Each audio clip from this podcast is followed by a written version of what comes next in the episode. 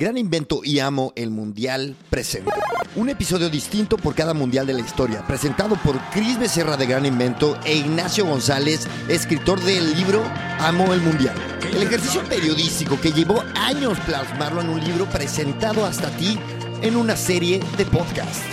Héroes, fraudes, robos, humillaciones, celebraciones, historia sobre el evento más grande y más importante de la historia de la humanidad. Así es, el Mundial, con Chris Becerra e Ignacio González. Y vamos a darle, vamos, vamos, vamos.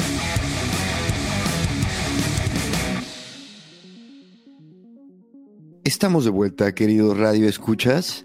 El día de hoy tenemos a una persona muy especial para contarnos la historia de Suiza, 1954. Esto es Ignacio González, Amo el Mundial, escritor del libro Amo el Mundial. Bienvenido, compañero. Hola otra vez, joven, ¿cómo le va? ¿Qué tal el día en Madrid? Soleado, se acaba el verano, acá empieza la primavera, compadre. Sí, me acordé de ti porque ayer dijiste lo de empieza la primavera y hoy se sintió por primera vez como como que ya se tardó en salir el sol, güey. Como que ya no es lo mismo, pero bueno, también se, agradece porque el calor aquí en Madrid, como sabrás, es una mierda. Entonces, bien, bien. Y me, dio por empezar con este tono más intelectual. No sé qué te pareció, ¿te gustó? Me gusta, porque Suiza llama a eso, amigo. Por supuesto, amigo. algo más solemne, gente ordenada. Ya se acabaron las fiestas de la independencia. No va a haber tanto baile como hubo en Brasil 50. No va a haber tanto chascarrillo. Vamos a ser serios. Bienvenido, compañero. Vamos a poner música clásica de fondo, ¿te parece? Oye, parece serio. Bueno, a ver, esta cosa parece seria, pero no es tan seria, porque el sistema de campeonato de Suecia 54 es la cosa más rara en la historia de los mundiales. La cosa más rara. Pero, ¿de qué estás hablando, Mira, se organizan cuatro grupos de cuatro. Ok. Esto todo bien. Y pasan los dos primeros a los, eh, a los octavos de final. Eh, perdón, a los cuartos de final, que son grupos de cuatro. Y, mm, pero la FIFA elige a dedo, a dedo, dos cabezas de serie por grupo. Ok. Y dos, eh, y dos no cabezas de serie por grupo, de esos cuatro y mm. entre ellos no se enfrentan. O sea, juegan dos partidos por grupo. Ah, chinga. Antideportiva. ¿Sí?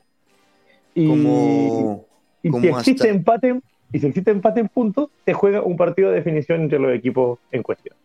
Una locura total porque hubo, bueno, el campeón de hecho juega dos veces contra el mismo, contra el mismo equipo de su grupo, contra Turquía, eh, y no juega contra, contra Corea, por ejemplo. Era Corea, Turquía, Alemania, Hungría. Y Alemania, para clasificar, juega dos partidos contra Turquía, o sea, uno contra Alemania, otro contra Turquía y otro más contra Turquía. Rareza, nunca más se volvió a, a repetir este tipo de sistema de campeonato. ¿Y sabes por qué? O sea, cuando tú cuentas, ves la historia, ¿te la cuestionas o simplemente la cuentas así? No, no, no. Yo, es, en el Congreso de la FIFA se, se, propusieron un montón de, sistemas de campeonato. Y este ganó por voto. Qué raro, qué raro. Igual la FIFA la mandaba básicamente. Bueno, no sabemos lo que pasaba exactamente en la asamblea de la FIFA, pero salió de ahí esto. Y además salieron más o menos con los con los, con los cabezas de series hechos. Y pasó que, por ejemplo, eh, Turquía tenía que jugar un partido, una eliminatoria ida y vuelta con España. Juegan en, Madrid y juegan en Estambul. Eh, los españoles ganaron 4-1 eh, en Estambul y perdieron 1-0, perdón, ganaron 4-1 en Madrid y perdieron 1-0 en Estambul. Se juega un partido de definición en Roma, empatan 2-2, van a la larga españoles contra turcos, cual cruzada en, los siglos anteriores, se enfrentan en Roma, 2 a 2, alargue, empatan, sorteo. Sorteo ahí, un niñito. ¿Qué dijiste? ¿Corte qué? Sorteo, sorteo. Sorteo. Sorteo, ¿cómo? O sea, empatan y ya. compadre. Es que no había penales, ya había, ya había, jugado un partido en España, un partido en Turquía, un partido de definición en Roma, de definición en Roma, un alargue. Y después no había más. No había más, se acabó y hay sorteo, güey. Sorteo. Dos papelitos. Turquía, España. Güey, eso Llaman está a del nabo. O sea, Ya- eso está llaman a del un niño. nabo. Llaman a un Franco niño. Gema. Franco Gema, el hijo del cuidador del Estadio Olímpico de Roma. Y Franco saca el papel que dice Turquía. Puta, o sea, eh, tenía el nombre español, pero la mano turca. How would you like to look five years younger? In a clinical study, people that had volume added with Juvederm Voluma XC in the cheeks perceived themselves as looking five years younger at six months after treatment. Look younger, feel like you. Add volume for lift and contour in the cheeks with Juvederm Voluma XC. Reverse signs of aging by adding volume to smooth laugh lines with Juvederm Volure XC. For important safety information and to find a licensed specialist, visit juvederm.com. That's J U V E D E R M.com. Not for people with severe allergic reactions, allergies to lidocaine, or the proteins used in Juvederm. Common side effects include injection site redness, swelling, pain, tenderness, firmness, lumps, bumps, bruising, discoloration, or itching. There's a risk of unintentional injection into a blood vessel, which can cause vision abnormalities, blindness, stroke, temporary scabs, or scarring. Talk to a licensed specialist to find out if it's right for you. Y bueno, y, y fue Turquía y España eh, estaba designado como cabe- cabeza de serie a dedo ya, porque España, claro, 54 tenía un buen equipo. Em, y bueno, y Turquía pasó a ser una de las cabezas de serie del grupo B, A ver, eh, donde a ver, estaba a ver, a ver, también espera, espera. Alemania y Hungría. espera. O sea, estábamos hablando de eliminatorias. Esto, sí, y antes de que ya se definieran los, los equipos que habían clasificado en un 100%, o sea, seguramente habían unos ya de- definidos, España ya era cabeza de serie. Güey, no, güey. Estoy confundidísimo.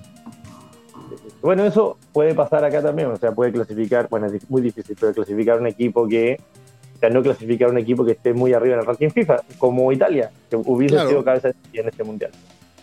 Va. Bueno, Bueno. tras esa confusión, procedemos. Bueno, eh, otros participantes, por ejemplo, Argentina no quiso ir otra vez, Puta, tenía este ¿verdad que- asunto de- ¿Qué pasó? Eh, lo mismo, la, estaban en conflicto con la FIFA, estaban en conflicto con... eh, y la Liga Nacional no quería parar tanto tiempo. Argentina ya el fútbol era como en Inglaterra, era muy, muy popular en el año 54. Bueno, después ya desde el 58 que empiezan a ir y ya Argentina no deja de ir nunca más. Eh, Corea del Sur debuta, un país que para nosotros es totalmente común verlo en los mundiales eh, debuta en el 54, después ellos hasta el 2018 tienen 10 participaciones, son el equipo asiático con más participaciones en las Copas del Mundo. El mejor puesto, la mejor ubicación que ellos obtienen es la recordadísima, eh, el recordadísimo tercer lugar en, cuarto lugar, perdón, en Corea y Japón 2002, donde hay unos partidos memorables, la eliminación Claro. a Italia ¿No es tercero? y la eliminación ¿No es tercero? a España. No, gana, gana Turquía. Madres, güey. No Sí, me acuerdo de eso. Bueno. Sí, sí, sí. Lo podemos chequear, ¿eh? lo podemos chequear. Bueno. Oye, em, eh, otra cosa, eh, otro debut importante, aunque no un debut de una selección, es el debut de Brasil con la camiseta verde-amarela. Después del 50, ¿cu- cuál trauma nacional blanca, blanca y azul. Verga, ¿Por qué no dijiste el podcast pasado? Para que escuchen Eh, este. Eh, no, porque el cambio ahora. Eh, Brasil quería desligarse de esto, de esta cosa de, Del de Maracanazo. del maracanazo. Hay un concepto que acuña el periodista y escritor carioca Nelson Rodríguez y les dice, bueno, habla de viralata, que Brasil tiene un complejo de viralata. Un ¿Qué es eso, complejo de viralata se le dicen a los perros callejeros que andan dando vuelta a los, los tarros de basura en la ciudad de Brasil. En Brasil, de viralata es como él, él quiere decir que Brasil tiene un, un complejo de inferioridad, eh, que Ya. todavía no sabe ganar. Bueno, para sacarse estos complejos y este trauma, eh, la Federación Brasilera eh, hace una, un concurso abierto mediante un diario para eh, tener una nueva camiseta, empezar a, a usar otros colores. Eh, y los colores propuestos son estos, amarillo, verde eh, y azul también, y blanco, bueno, todos, pero que fuera amarillo y verde. Llegan un montón que de... estos, que estos temas como son supersticiones, perdón, eh, llevan un chingo, güey. Yo, yo he pensado, ¿te acuerdas cuando la mexicana, la, la negra, bueno, no sé si te acuerdas, pero según esto nos daba suerte, güey. Y luego creo que el 7-0 fue con la negra, ¿no? Creo. Fue con la verde, güey. ¿Fue con la verde? Bueno, pero por alguna razón luego ya no se le dio seguimiento. En fin, oye, qué ruidazo en la calle, perdón. Última, no sé qué les pasa hoy. Y entonces, No se escucha. no, venga. Eh, entonces, eh, hay un, un llegan un montón de diseños y un chico, un joven de Pelotas, una, una ciudad que está muy cerca de Uruguay, eh, manda unos diseños, él hace, según él, como 100 bosquejos y llega este de amarillo, pantalón azul, medias blancas y vivos verdes. Y así nosotros vimos ganar a Brasil sus cinco mundiales. Esos colores. Sí, Muy bien. buena historia. Me gusta. Bueno, No, no me, no me Eh, imagino a Brasil de otro color, güey.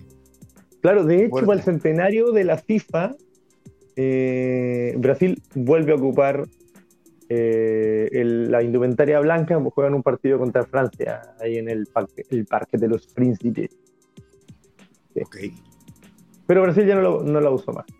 Em, otra cosa que debutó, que esto, ojo, gran invento, ojo, gran invento, innovación tecnológica que nos cambió la vida, eh, se empezó a transmitir el Mundial por televisión por primera vez. En el año 54. Creo que estáis muteado. En el año Sí, pero no, 54. no estaba, no estaba hablando, no había dicho nada Ah, porque, sí. este, güey. Esto es relevantísimo, güey. Para gran invento es muy relevante, sí. Se No, funda Eurovisión eso, para esto. güey. Se funda Eurovisión. Eurovisión. Se, funda, se funda eso, que hacen la, la- la- Güey, El güey, es concurso de que, que se haya visto, pero no en televisión satelital, ¿no? Me imagino. Me imagino No, pero pero en, en directo. Estaba de. ¿Ah, sí? sí, en directo. En directo siempre satelital, usted que es de tecnología. No sé, no sé, no sé, la neta la estoy cagando ahí, pero, güey, entonces por primera vez la gente puede ver el partido de fútbol al mismo- al- en vivo. No En mames, vivo. Sí. está importantísimo, güey. Sí, vieron fútbol en directo el año 54. Francia, Holanda, Alemania, Inglaterra, Dinamarca, Suiza, Italia y Bélgica. El inicio de una era, güey. Claro, totalmente, pero pues, atento.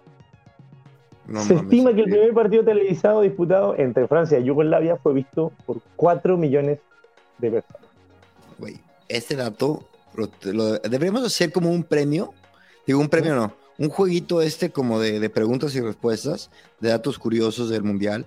Y sin duda alguna, Una trivia. este- una trivia. Y este sería, güey, una de las preguntas. Cabrón. Te encanta la tecnología.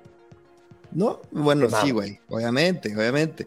Pero a mí, sobre todo, más que la tecnología, me gusta como el impacto de los inventos, güey, en la gente, güey, en la comunidad, en la sociedad a gran escala, güey. Me parece impresionante y me emociona. En fin, cuatro millones de personas. No, es que imagínate que hace, hace unos días estábamos hablando del Mundial del 50, que es el coliseo más grande en vivo, y Claro. ya cuatro años después ya tenemos un coliseo en vivo, no presencial, pero en vivo, ya de 4 millones. El salto es, Eso está brutal. loquísimo, güey. Y aparte la cantidad de gente es incomparable. O sea, de 200 mil a 4 millones, güey. Sí, sí, sí. Y en el 66, vaya, que ya, ya está exponencial, el año 66. Sí, No, espérate, cuando no el Mundial en, en, en Inglaterra. No te me adelantes, papá, que si no, no me emociono, güey. Por eso el, el fútbol es tan importante para la historia. Por eso y por muchas otras cosas más, el fútbol es tan importante para la historia de la humanidad, porque va marcando estos avances tecnológicos de telecomu- telecomunicaciones sin precedentes. El fútbol va avanzando con la tele. Eso es. y los mundiales de fútbol van avanzando con la tele, y eso Jules Rimet, nuestro amigo, los vio, los vio antes que nosotros. Y nuestro amigo Jules Rimet, además, eh, renuncia a la FIFA en este mundial, le hace un homenaje. eh, Por viejito, me imagino. Sí, a los 81 años. No, se tardó el un güey. año y después muere dos o tres años después. eh, y le hacen un, un homenaje en, el, en la inauguración del Mundial. El que era el presidente de la FIFA, para los que no han escuchado este, los episodios anteriores, y de paso les digo que no sean güeyes y se van a escuchar. Gracias. Claro, claro. Por favor, que escuchan los anteriores. Después, eh, el contexto futbolístico estaba marcado por un equipo eh, maravilloso que venía de la escuela del Danubio, eh, del mismo, del- de la misma escuela del Wonder Team, del equipo de Sindelar, y es el equipo de Hungría, los Magiares Mágicos. ¿Los Ellos, qué? bueno, Magiares Mágicos. Magiares, ¿qué significa eso? Gente de Magiar, la gente de Hungría. Ah, pues no sabía, discúlpame mi, mi ignorancia. Sí, sí.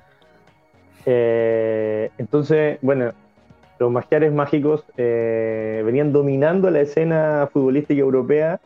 Eh, durante cuatro años habían ganado la, eh, los Juegos Olímpicos de Helsinki el año 52. El bloque soviético podía jugar ese, ese torneo, a pesar que era amateur, porque en teoría ellos eran contratados por el Estado y no eran contratados por clubes de, fútbol profesional.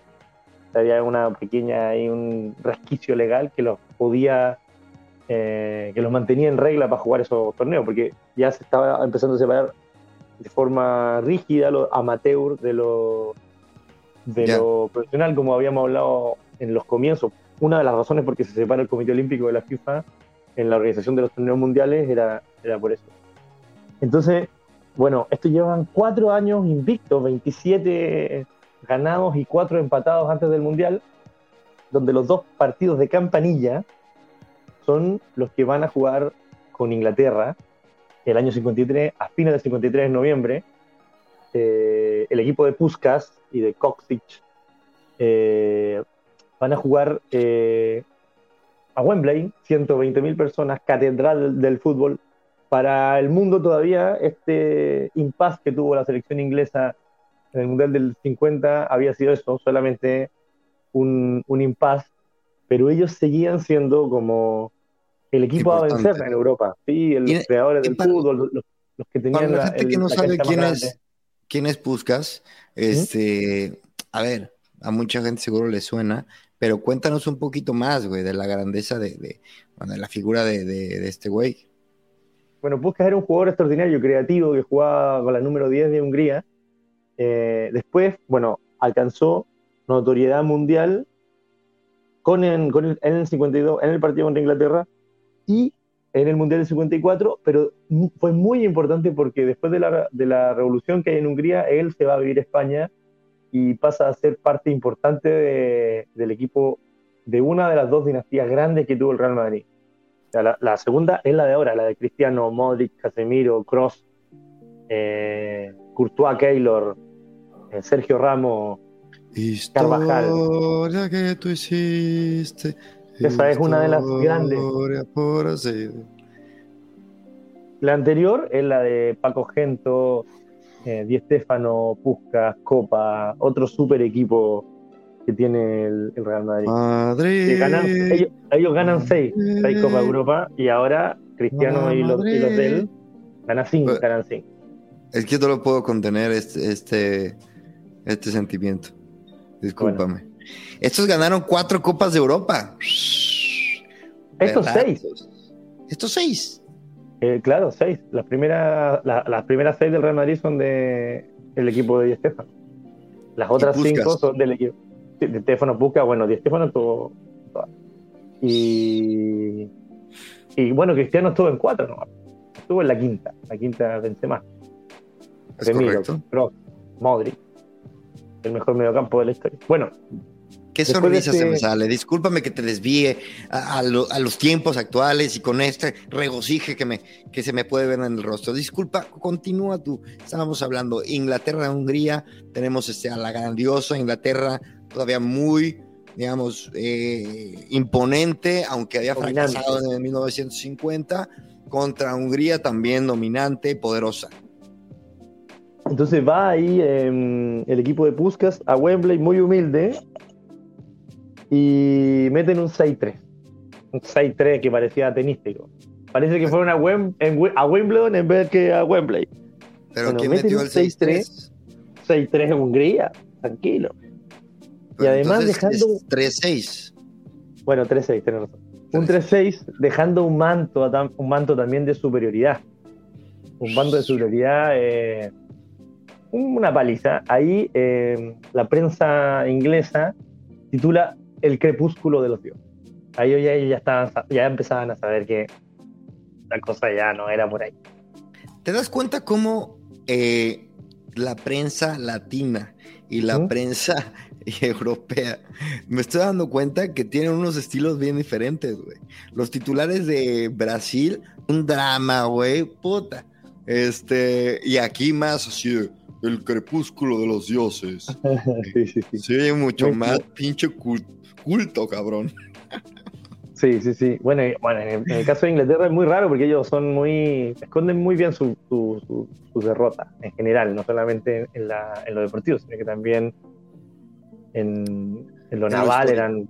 En la eh. Bueno, el bosco de los dioses y los dioses quieren revancha. Entonces, después de eso, exigieron revancha en Budapest. 7-1 van a Hungría. A la verga, ¿por qué no le hiciste más emoción? Ah, no 7-1. 7-1. Entonces, bueno, ahí ya ellos Seguimos llegaron con. En, en, en clasificatorio. En no, esto es preparatorio, preparatorio, preparatorio. preparatorio. Por la clasificatoria no se enfrentaron. Entonces, en ese contexto llega eh, Hungría a jugar el, el, Mundial muy de favorito, muy, muy, muy de favorito. Eh, entonces, justo se empareja, que para la historia posterior va a ser importante, en el grupo B con Alemania, Turquía y Corea.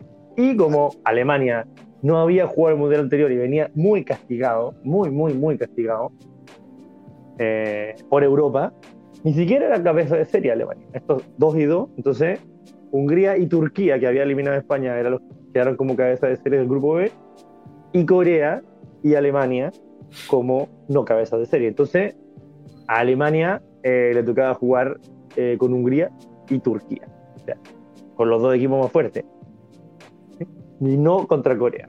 Evidentemente, a Alemania en el primer partido le gana a Turquía, o sea, el, del- el de abajo le gana al de arriba, eh, Hungría gana sus dos partidos, le gana a Corea y gana el siguiente partido con Alemania, y Turquía le gana a Corea, entonces tienen que enfrentarse Turquía con Alemania para ver quién pasa. Es un poco enredado porque este, sistema, este sistema de campeonato es muy complejo. Repíteme eso que me enredé. Re- Sí, sí, yo, yo me explico, yo me enredo Alemania hasta- le, le explicarlo. gana a Turquía. Alemania le ganó a Turquía en el partido clave para ellos. O sea, ahí se jugaba la vida. Ellos sabían porque después. Alemania tenía que jugar contra, contra Hungría.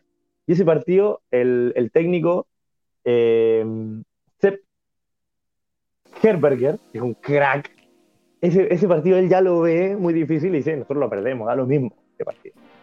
Y porque ellos sabían que también, habiéndole ganado a, a, a Turquía, Turquía le iba, ya, ya le había quitado dos puntos y solo le quedaba a Turquía el partido con Corea.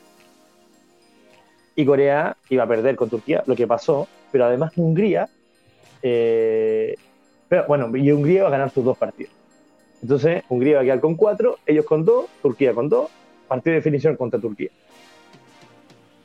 Eh, Alemania descansa contra Turquía, mete a todos los reservas y pierde 8-3. Pero Herder- Herderberg mirando, Sepp Herderberg mirando el, lo que viene en el torneo, repasa eh, a los mejores jugadores de, de- Hungría, especialmente a Puskas. O sea, Puskas sale cojeando de este partido. A ver. Entonces pierden 8-3, pero le pegan a Puskas mirando lo que va a pasar Pierde después. 8-3. Ya me confundí. Pierde 8-3 Alemania. Claro. ¿Y, y qué tiene que ver aquí Hungría? Alemania contra Turquía. No, pierde 8-3 contra Hungría. Contra Hungría. Ok, ya. En el partido, porque el partido de el Alemania, el, último. que se iba a jugar, fue el primero con todo contra. contra- porque a- Alemania sí o sí tenía que jugar. Turquía, güey, al final. Ah, eso- disculpa. No te preocupes, está, está grabado, si no, y ahí ya este, lo vemos y ya. Bueno, a ver, entonces pierde Bueno, 8-3, pero, pero- le dan una repasada, le meten unos leñazos, ¿o qué? A, a Puskas y Puskas queda resentido, Coxic también. Y- Entonces, el partido de desempate, Madre, güey. el partido de desempate, Alemania-Turquía, Alemania va con todo de nuevo, ya le había ganado el primer partido a Turquía, y Alemania gana 7-2. Y los que pasan del grupo son Hungría y Alemania por distintos lados de la llave. O sea, se juntaría Hungría con Alemania solo en la final. Ah, ya no la adelantaste. Sí, solo en la final. Bueno, a los creadores del fútbol les tocó jugar contra Uruguay en, lo- en los cuartos de final.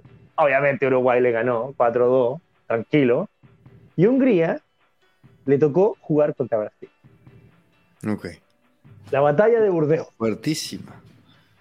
Una de las gracias que tenía el equipo de Puskas, aparte de jugar muy bien, de estructurar muy bien los pases, de ser muy creativos, es que ellos hacían un calentamiento largo e intenso.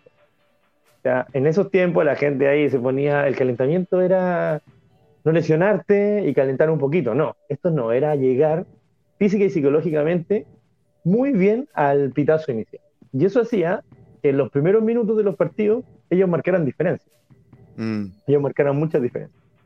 En, en el partido contra, contra Brasil, en la batalla de Berna, a los 7 minutos iban ganando 12. Y esto va a ser sistemático en los partidos que vienen. 7 minutos, 2-0.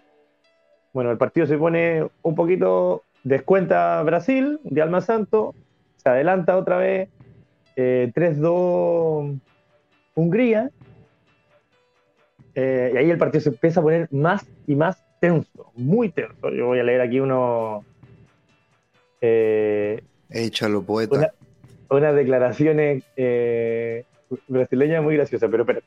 Y después, en lo último, o último, cuando ya el partido estaban expulsados, habían Humberto eh, fue expulsado, fue expulsado eh, Nilton Santos con Bostic por irse a las manos. eh, bueno, Didi pega una pelota en el palo y en una contra, pe- pega una pelota en el palo para el 3-3 y Koksic eh, en una contra de cabeza liquida 4-2. ¿ya? Termina, la, termina el partido en Burdeos, los brasileños calientes, eh, se desata una, una batalla campal, se meten al túnel. Eh, que estaba lesionado, que no estaba jugando, no jugó ese partido Puskas, por el, por el- porque lo había lesionado en el partido anterior, le reventó una botella en la cabeza a un defensor. A un defensor, a Piñeiro. A Piñeiro no. Estaba tomando y justo le pegó así, pum. Eh, y ese tuvo que ir a ponerse puntos de sutura. Y el técnico Tete Moreira, de Brasil, eh, atacó con al, al técnico, al, técnico húngaro, eh, a Cebes, Gustav Cebes, con un zapato de fútbol, se lo tiró. Y también tuvo que ir a ponerse punto el técnico húngaro. Sí. Los brasileños mandaron un reclamo a la FIFA que decía que el árbitro inglés Ellis había pitado, abro comillas, al servicio del comunismo internacional contra la, la civilización occidental y contra la civilización cristiana. Hay que acordarnos que Hungría igual era pertenecía al bloque, al bloque comunista, pero se excedieron ahí los brasileños. Sí. Y el Times, Politizándolo cabrón. sí, y el Y el- Times dice, que eh, el cronista del Times dice que nunca había visto unos golpes tan viles ni tan crueles en su vida viendo. Ay, güey, cálmate, sí. Realmente sí. No tenía TikTok este güey. no sé, hay, hay mucha violencia, no tengo yo. No, no, no, la verdad es que no, la verdad es que no. Bueno, no tenía Facebook, ahí sí ves cosas bien culeras. Bueno, y luego, güey, ok, eh, pasa Hungría con... Pasa a Hungría y se topa con ¿Cómo, cómo se llama? Uruguay. ¿Cómo me dijiste que era esa, es- ese, ese partido? ¿Cómo se le llamó? La batalla de Burdeos. Bate de Burdeos. Oye, y déjame, y déjame poner un poquito. Me estoy dando cuenta que no hablamos de Suiza como, como, como anfitrión, güey. Ah, No, un es, es relevante, no es relevante. Te lo saltaste así de. O sea, No, ¿por qué es que Suiza todo güey? funcionaba todo bien, pues compadre. Suiza es, un- es una nación neutral en las guerras. Después de la guerra, era el, el primer mundial después de la guerra. Se elige por eso, por su... No, el primer mundial fue del 50. Sí, pero el primer mundial después de la guerra en Europa, que la guerra fue en Europa. Pero, pero fue el 50, güey. Fue el de... Sí, Ah, sí, bueno, sí, bueno, pero el primer mundial No, después de la perdón, guerra en el, en el territorio de guerra, digamos. Disculpe, disculpe, es verdad. Me callo. Procedemos entonces. Eh, por otro lado tenemos Alemania. Sí, por un, por un lado va Alemania, que le gana a Yugoslavia en cuartos de final 2 a 0.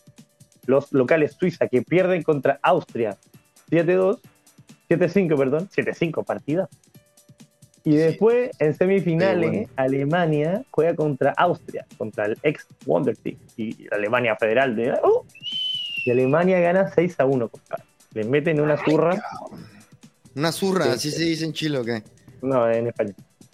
Ah, en España. Puta, Bueno, no sí. sabía.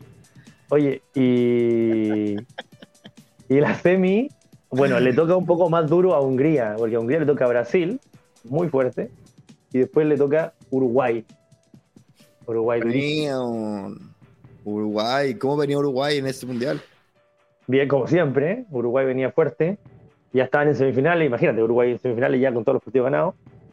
Y a los 12 minutos ya anota anota Hungría. Esto, Hungría venía ahí calientito siempre.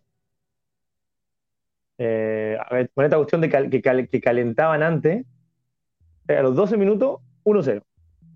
Eh, fin del primer tiempo, 1-0, se mantiene esto, Hungría manejando y de repente 2-0 de otro gran jugador húngaro que dicen que era como un Iniesta, un Xavi, era un volante que hacía jugar mucho a Puskas, que era el mediapunta, y a Koksik, que era el, el goleador, que es Kider Kuti. Kider Kuti. Que era un crack. Bueno, Kide. Entonces, bueno, 2-0 Hungría y los uruguayos siempre son Uruguay. Entonces, no hay que darlos nunca por, por muerto. Entonces, en el minuto 75 y el 86, Hoberg anota los dos goles que empatan el partido para Uruguay. Juan Eduardo Hoberg. No mames. Cuenta la leyenda. Falta. Cuenta la leyenda que cuando Juan Eduardo hace el segundo gol, entre la euforia, la locura, el cansancio eh, de haberle empatado al el partido a los húngaros, se desmaya. Entre, bueno, y, De y deja de jugar porque está desmayado y, y el partido se sigue jugando. Y antes del partido había cogido, ¿puede ser? No lo sé, compadre. no lo sé. Ah, eso no se sabe. va, Y luego, y, y se recupera y logra jugar el tiempo suplementario. no mames. Sí, sí, sí. Qué loquito, güey. Qué loquito, sí. En el suplementario eh, ya se hace notar la, la presencia de este super goleador Coxy, que mete en el 109 y en el 116 los dos goles que le dan a Hungría el paso a la final. Y ahí, Toma, y, bueno, y esto, Este- y esto este mundial marca. me gusta porque suena muy distinto a los demás. O sea, Uruguay se queda, que fue el, el gran héroe del anterior. Alemania, que, no, que fue el gran villano, güey, llega a la final. Hungría no había pintado gran cosa en ningún mundial anterior. O sea, este, suena distinto, güey, ¿no? Suena que también hay más profesion- profesionalismo, de que hubieron eliminatorias, preparación, partidos de preparación.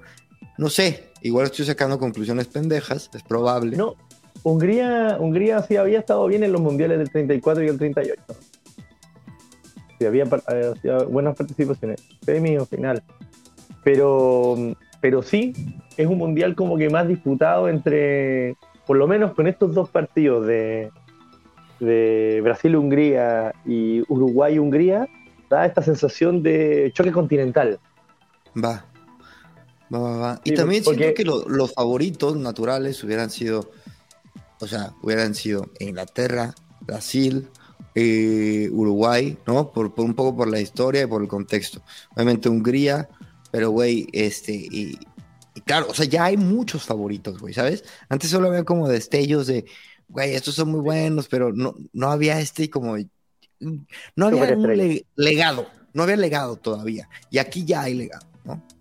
Imagínate que, que los mundiales en América, por ejemplo, los dos que se habían jugado en América, las dos finales, aunque la del 50 ya explicamos que era una final, pero igual es una final, habían sido entre eh, eh, equipos americanos, sudamericanos además, vecinos casi todos. O sea, Argentina con Uruguay, Brasil contra Uruguay.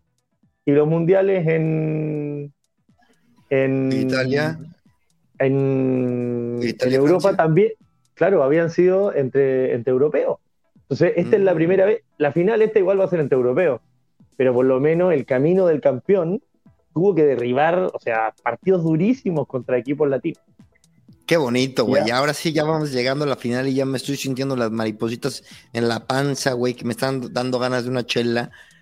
No sé por qué, cara. Dato de Uruguay. Uruguay pierde su primer partido en mundiales en este alargue contra, contra Hungría. Bueno, después perdería contra Austria el tercer y cuarto, y ese ya sería su.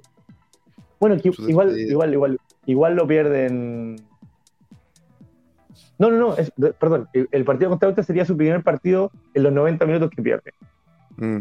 Pero este ya lo empata y lo pierde en, en, overtime, en tiempo suplementario.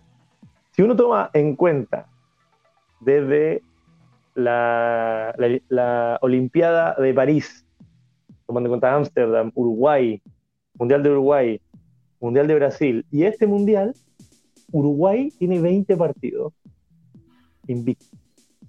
París fue el 22, ¿no? París 24, 28, 30, 50 y 54. Son cinco torneos. Ellos juegan.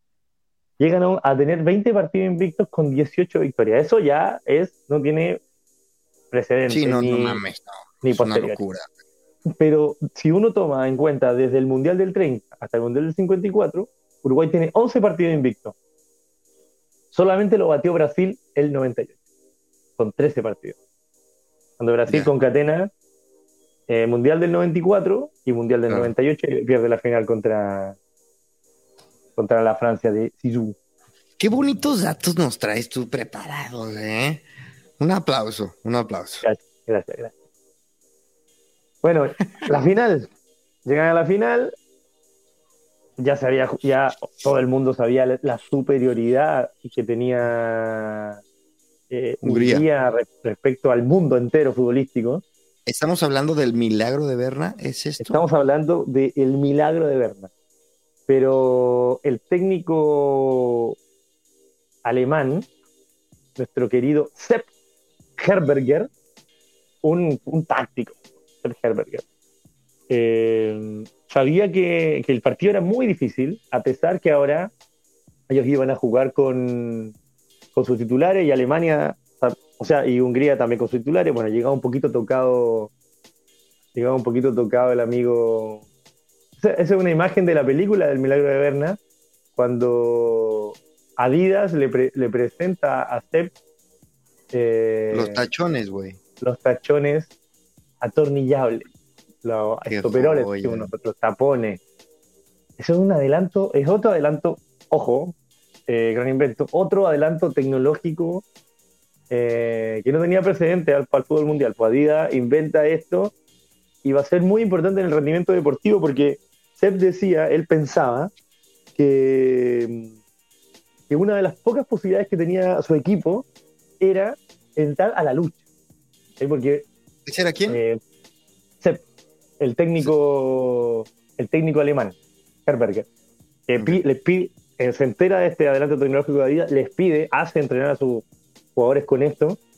Y, la cancha, bueno, en ese tiempo las canchas no, eran como las de ahora, eran mucho más irregulares, barrosas, y cuando llovía realmente no había mucha, mucho drenaje, entonces la cancha se volvía un poco difícil de, de jugar en las canchas. Entonces, él, él creía que uno de los factores importantes para que ellos tuvieran más posibilidades de ganar el partido era con una cancha mojada, barrosa. Mm, ¿Por qué? Hungría era mucho, mucho, mucho más eh, superior que él. Entonces, él lee eso.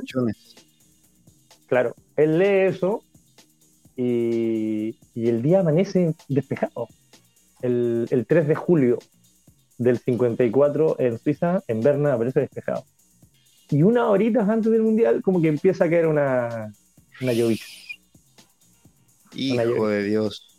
Y antes del partido ya llueve después para y empieza, bueno, hay lluvia intermitente, pero la cancha no se puede secar. Entonces, en el trajín del partido la cancha se empieza a deteriorar. Se empieza a deteriorar. Bastante. Le rezó a Tlaloc. Sí, le rezó al dios de. ¿Tlaloc es el dios de la lluvia? Es correcto, es correcto, amigo. ¿Es el que está ahí afuera del antropológico? No, tampoco sé tanto, espérate. Es que hay un dios de la, de la lluvia ahí afuera en. Creo en que sí, güey, creo que sí, pero. Que dicen que cuando Eh. lo trasladaron desde un pueblo a ahí a Chapultepec, cayó el, ese día cayó el agua más grande en la historia de la Ciudad de México. De hecho, el proxi- la próxima serie de Gran Invento se va a llamar La historia de los mitos mexicanos. ¿En serio? Bueno, vamos, vamos, estoy estudiando. Oye, Venga. bueno, bueno, bueno, eso obligaría mucho más a la lucha. Tenían esta, los tapones, tachones, estoperoles atornillables. Eh, pero Hungría llega con mucha confianza, como siempre. Claro. Y, y, y también Hungría llega muy asentado en esta forma de calentar, muy metido en el partido. Ocho minutos del primer tiempo, 2-0 va ganando Hungría. Final del mundo. Estadio Berna repleto. Mucho alemán, mucho alemán viajó a ver ese partido. Hay que considerar que Alemania se estaba levantando de la guerra, que, que estos partidos eh, es el gol de Ram. Ese, ese es el gol definitivo. Gol de Ram. No, espérate, me adelanté entonces. Este Entonces era, era esto. Claro, viajaron muchos alemanes, se está levantando de la guerra, hay un sentimiento patriótico importante. O sea, claro. es, un- es el regreso también de, de- de Alemania a la, digamos, normalidad. Estamos hablando de a- Alemania occidental, ¿no? Aquí todavía existía el, el este Federal, pedo, sí, ¿no? sí, sí. Federal, Ah, está- federal. de hecho, estaba dividido recién. Sí, correcto. Estaba dividido recién.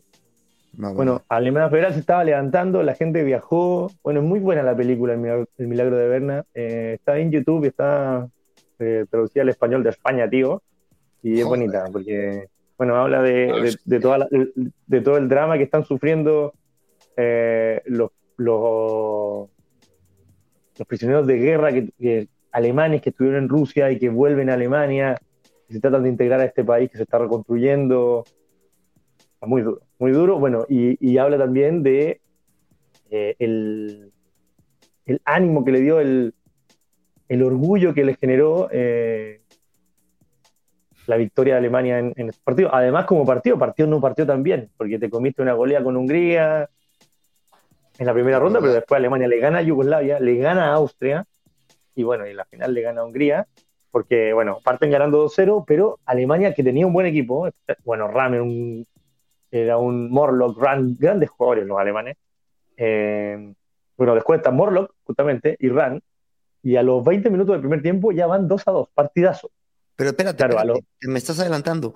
El, en los otras finales me cuentas del entorno, del estadio, de- del, del ambiente, güey, cómo se siente. Llega aquí, viaja mucho Alemán, ya me dijiste eso, pero cuéntame más, más este entorno, contexto, güey. No, no, que te digo que el, el ambiente era totalmente de triunfalismo para Hungría, o sea, Alemania iba Va. por la super sorpresa, se llama, por eso es, eh, recordado como el milagro de Berna, porque la- el dominio del juego, además en el partido, fue totalmente húngaro. Húngaro, Ok, Alemania. Tu- tuvo, bueno, Hungría parte a los 8 minutos va ganando 2-0, Alemania reacciona a pachorra, a pelotazo, y se pone 2 a 2, y después Alemania lo que hace es aguantar. Aguantar. Tres pelotas en los palos. Bueno, gracias a la tecnología, tenemos las imágenes de esos mundiales. Uno ve el compacto y es un peloteo total. O sea, pelota en los palos. Cuatro llegadas de Alemania, y, perdón, de Hungría, y una llegada de, de, de Alemania, muy poquito. Muy poquito. Es el primer récord. Eh, el otro, ¿no? Vamos a verlo. Bueno, entonces eh, Turek también se transforma en un súper, súper, súper. Ahí está una, una otra tapada de. Estamos viendo, para los que nos están escuchando, estamos viendo imágenes que tampoco se crean que, que pues hace toda la diferencia. O sea, son imágenes viejitas, güey, están, este, están cagadas, pero pues bueno, son como Mira, referencia y entretenimiento. Y hay un detalle, bueno, a- eh, un- Alemania aguanta con pelota en los postes, eh, sacada de los defensores de la raya, voladas de Turek para cualquier lado. Mucha suerte. Hasta que en el 84 va a un centro, la segunda pelota le cae a Ran, que está en el semicírculo, mete un enganche, mete un zurdazo y pone en el minuto 84, cuando ya no había mucho tiempo para reaccionar, el 3-2 y el delirio en todo el territorio alemán, germano. Qué locura, eh, güey. no, espera, un detalle más. Al 87, si, le, si le ponéis play, al 87, eh, Puskas anota el empate a 3. No mames. Y se lo mal anulan, compadre. Mira, deja, deja andar. Ese, ese. Es el empate a 3. Totalmente. Empate a 3, minuto 87, 88. ¿Y se lo anulan por qué? Y se lo anulan por offside. Mira, ahí está, no, no, no. Y no lo cobra. Qué locochón, güey. Mira, el destino no quiso que. Que Hungría fuera campeón, güey. sí, sí. Hay una. Te voy a leer una. Leme, leme. Un, cortito de podcast que le preguntan. Le, le, dice: El dolor quedó, dice Puskas. Mucho tiempo el dolor quedó. Los nervios también. Pero ya no se puede hacer nada con eso. Me gusta, me gusta lo de.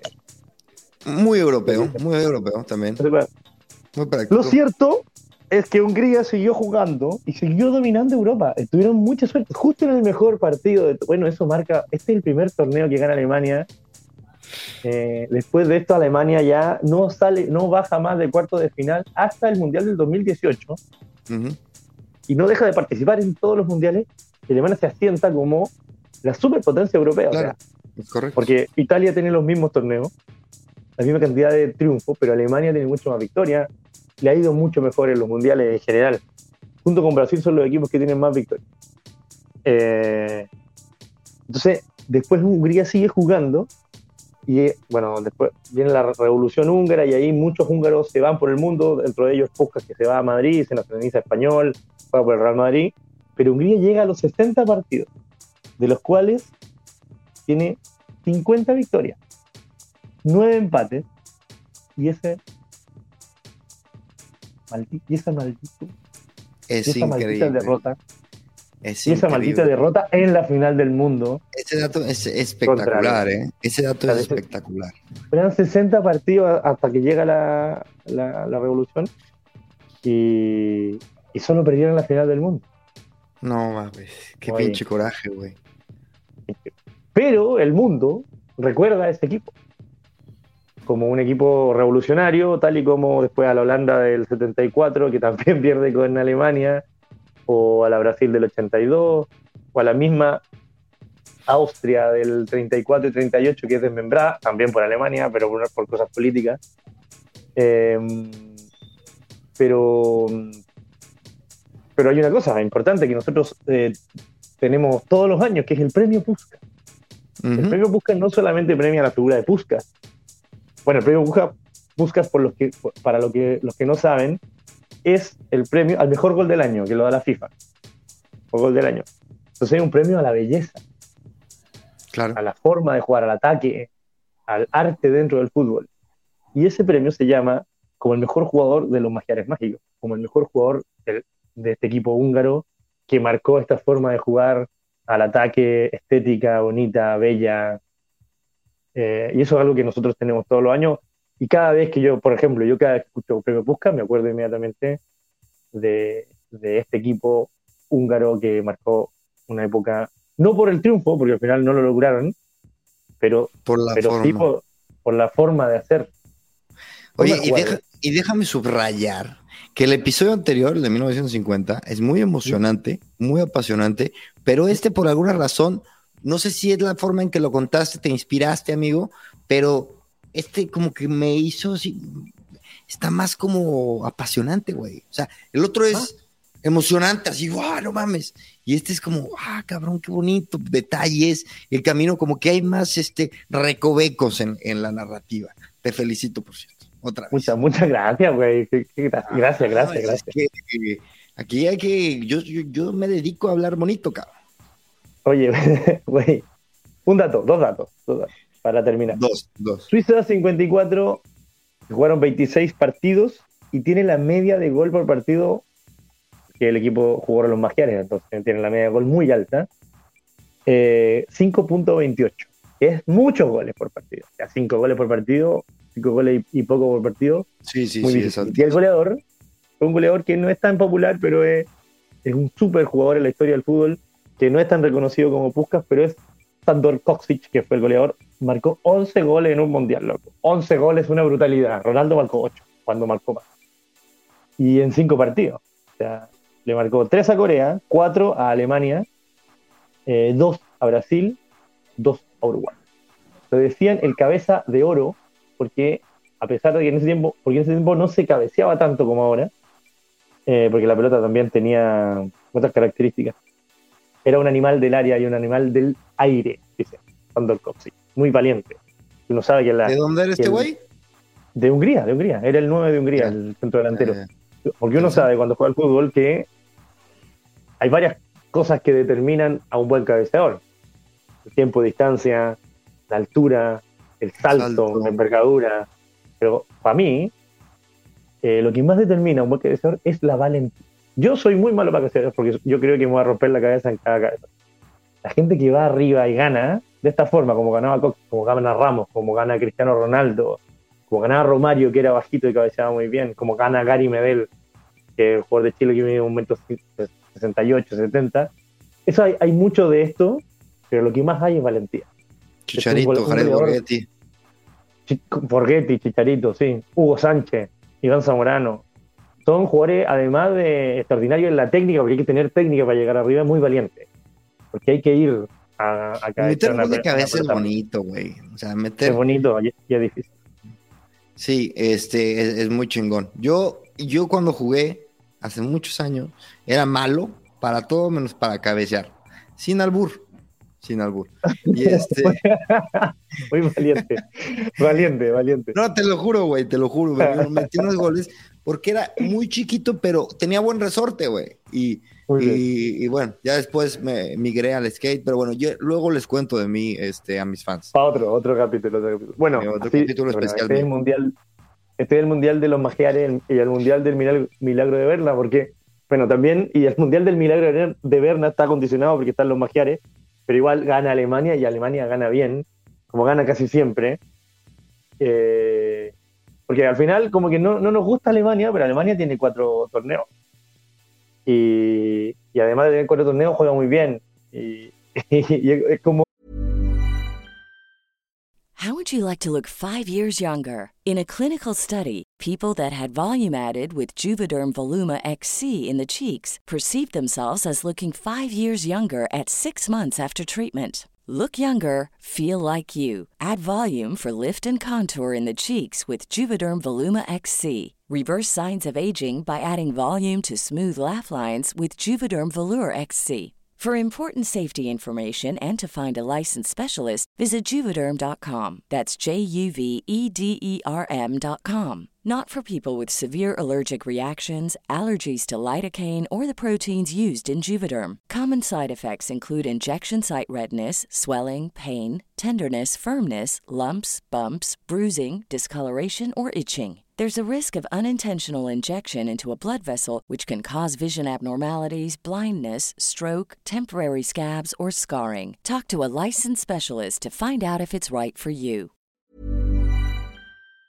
O injusto que justo le gana a los mejores, a los equipos más sabrosos, Alemania. Ya. Y por eso, como que quedan, quedan, un poco en segundo. En segundo Amigo, plano, ¿qué, pero... te, ¿qué, tres palabras este, definen este torneo? Innovación hay dos cosas de innovación heavy, que es los, la los tachones y la y tele. Sí, bueno, eh, estos tres jugadores y este equipo maravilloso de Hungría, que, que de alguna manera igual cambió el fútbol, lo, lo hizo un poco más vistoso, eh, más de asociación, cada vez más de asociación hasta el fútbol que, que hemos llegado ahora, que es de todo asociación, que la palabra son los pases, la comunicación son los pases. Eh, ellos fueron unos adelantados a, a, a, esa forma de jugar. Eso especialmente. Falta una, eran tres. Ah, y el empate. Eh, ahí estamos, eh, eh, estamos empate. Uruguay, Uruguay, dos para América. Ah, no, el desempate, perdón. Uruguay, Uruguay, dos para América. Italia, Italia, Alemania. Nos van ganando 3-2 ellos. Claro. Buenazo, ¿eh? Me gustó. Este episodio yo creo que se están poniendo cada vez más buenos. Eh, siento que en gran parte es mi talento, ¿no? Pero también tienes tu parte que ver en ello. Un poquito, sí. Un poquito yo. Mi chingón. Gracias, güey. gracias, gracias por todo. Eh, eh, estuvo buenísimo, estuvo buenísimo. Nos vemos entonces en, en el mundial. El mundial que sigue es Suecia. eh, 58. Suecia 58. Mm, ¿Algún spoiler que tengas por ahí? Pelé. Uf, buenazo. Pelé. Buenazo, el, el mundial de Pelé. Cambia todo. Cambia todo. Aparece el, rey. Aparece el Bueno. rey que es el. esto te voy a spoiler. Es el mejor jugador de la historia del, del- del fútbol y el mejor jugador de la historia de los mundiales. Punto aparte. Punto y aparte. Señor, y hablando de punto com, este, amoelmundial.com, Muy bien. o compren su libro inmediatamente, por favor. Para la Preven. Que salimos el la 26 de septiembre. Yo creo que Cinco más días. para la venta, porque en la fecha que estamos grabando ahorita, la verdad, tampoco nos están haciendo mucho caso, güey. Estamos este, trabajando, haciendo nuestras, nuestras vidas, este, pero ya cuando vean esto, porque el algoritmo es así. El algoritmo funciona así, señores. Ustedes van a ver esto y ya va a estar el libro afuera y van a decir, oye, este cabrón Ignacio habla súper bien y Cristian, bueno, mejor, pero hay que comprar el libro de Ignacio. Y entonces se van y lo compran y luego Ya que Cristian no tiene libro todavía. yo todavía no tengo libro, pero lo voy a tener Pero pronto. Y, va lo va a escribir Ignacio, pero de forma secreta. O sea, va a ser Ghostwriter. ¿Ok? Este. Güey, muchísimas gracias. Este, Chino. Nos, nos vemos en el, en el próximo episodio, en el próximo mundial. Y 58. por favor, ya, ya quedamos. Instagram es amo.el.mundial y yo, mi, mi Instagram es Chris, ¿cómo? ¿Quién? Punto es punto Chris. Y Sí. váyanse a Gran Invento y escuchen todos los episodios que tenemos. Y también en Spotify, Apple Podcasts, etcétera. Bueno, ahora sí nos despedimos. Muchas gracias, mi chino. Chau, chau. Nos vemos. Muchas gracias. Adiós.